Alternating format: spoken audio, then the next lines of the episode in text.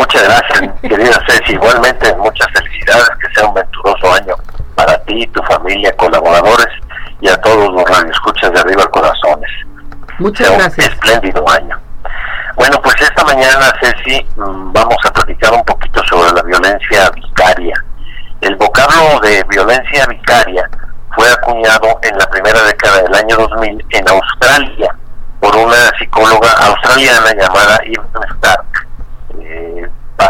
definir como violencia vicaria la que se ejerce hacia un miembro de la familia, usualmente es un hijo o una hija, con el fin de causar daños, de amenazar, de intimidar o presionar a un miembro de la familia y ejercer control sobre él, desde luego con propósitos insanos que rompen con el equilibrio familiar que debe existir en lo que es, y lo sabemos todos, el núcleo esencial de la sociedad, que es precisamente la familia. Muchas personas confunden el concepto de la violencia vicaria con la violencia de género. Son cosas muy diferentes.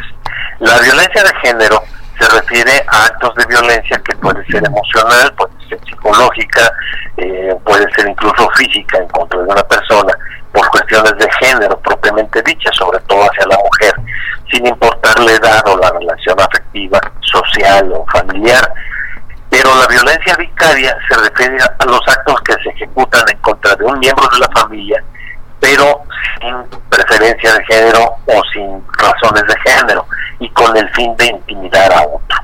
La violencia vicaria se encuentra regulada en nuestra legislación y a nivel, sobre todo en la, legislación occidental, eh, como un discutible marco de referencia que nos ha llegado aquí a México.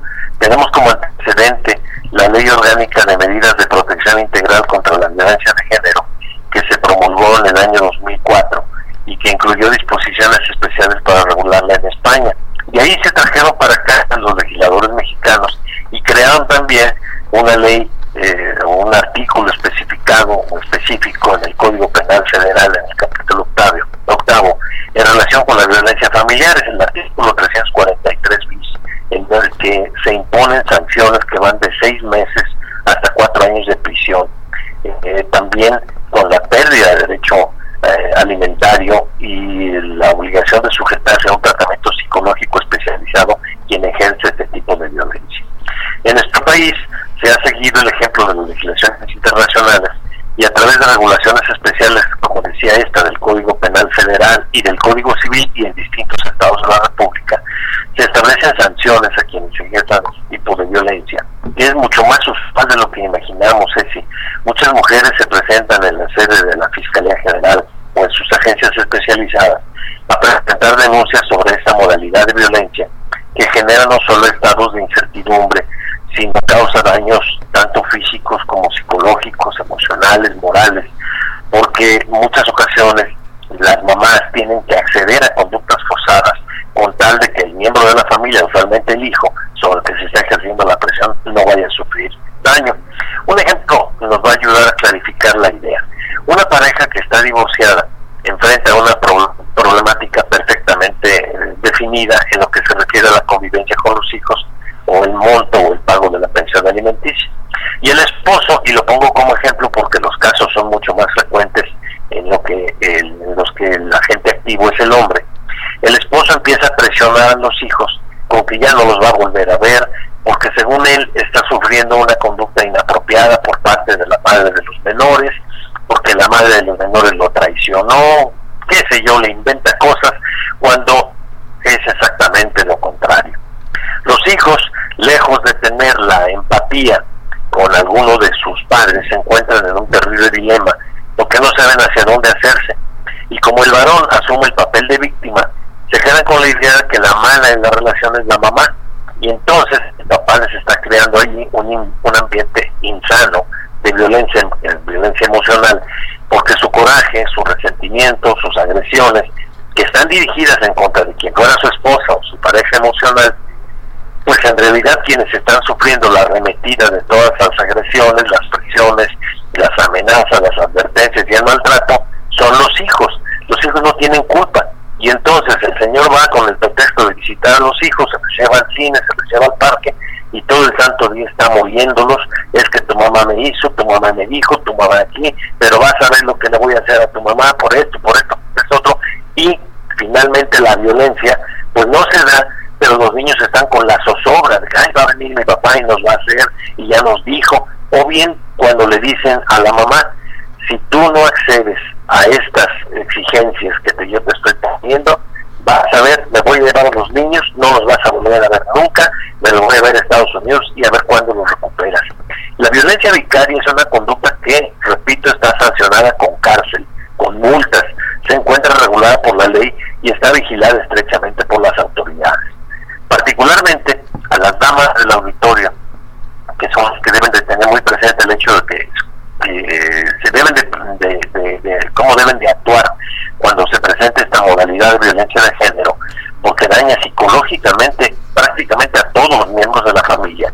Es importante que tomen nota, les voy a dar un teléfono donde se pueden comunicar para que ustedes puedan tener asesoría, y no nomás la asesoría, sino también la defensa y la protección por parte de la Fiscalía cuando se den cuenta de la existencia de este tipo de violencia que es la violencia vicaria. También, obviamente, quiero eh, referirme a la cuestión de género en relación con que la violencia vicaria no solo se produce contra el género femenino, aunque es lo más usual. Por eso, al inicio de mi intervención, la distinguía de la violencia de género, porque también el, el género masculino puede ser sujeto pasivo de esta conducta ilegal y los mismos derechos que les asisten a las mujeres les corresponden también a los varones. Pero repito, casi esto se presenta generalmente por parte del varón hacia la mujer. Les voy a proporcionar el teléfono, los dos números telefónicos que son de la Fiscalía y que son especializados precisamente para este tipo de cuestiones. Es el 33 14 88 26 27 y el 33 38 37 60 00. Yo me imagino que allá en cabina, por ahí tomará nota, ahorita se lo repito, por si en el transcurso del programa alguna señora, muchacha, tiene un problema de esta naturaleza, sepa dónde puede dirigirse. 33 14 88 26 27, ese es un teléfono, y el otro es el 33 38 37 60 00. Son de Ciudad Niñas y ahí es donde pueden presentar su denuncia, las van a orientar y las van a proteger. A ver, y ya la próxima, sí, dime. Vamos a repetir los teléfonos, ¿le parece? Sí, con mucho gusto. 33 14 88 26 27. Sí. Y el otro es 33 38 37 60 00. Perfecto.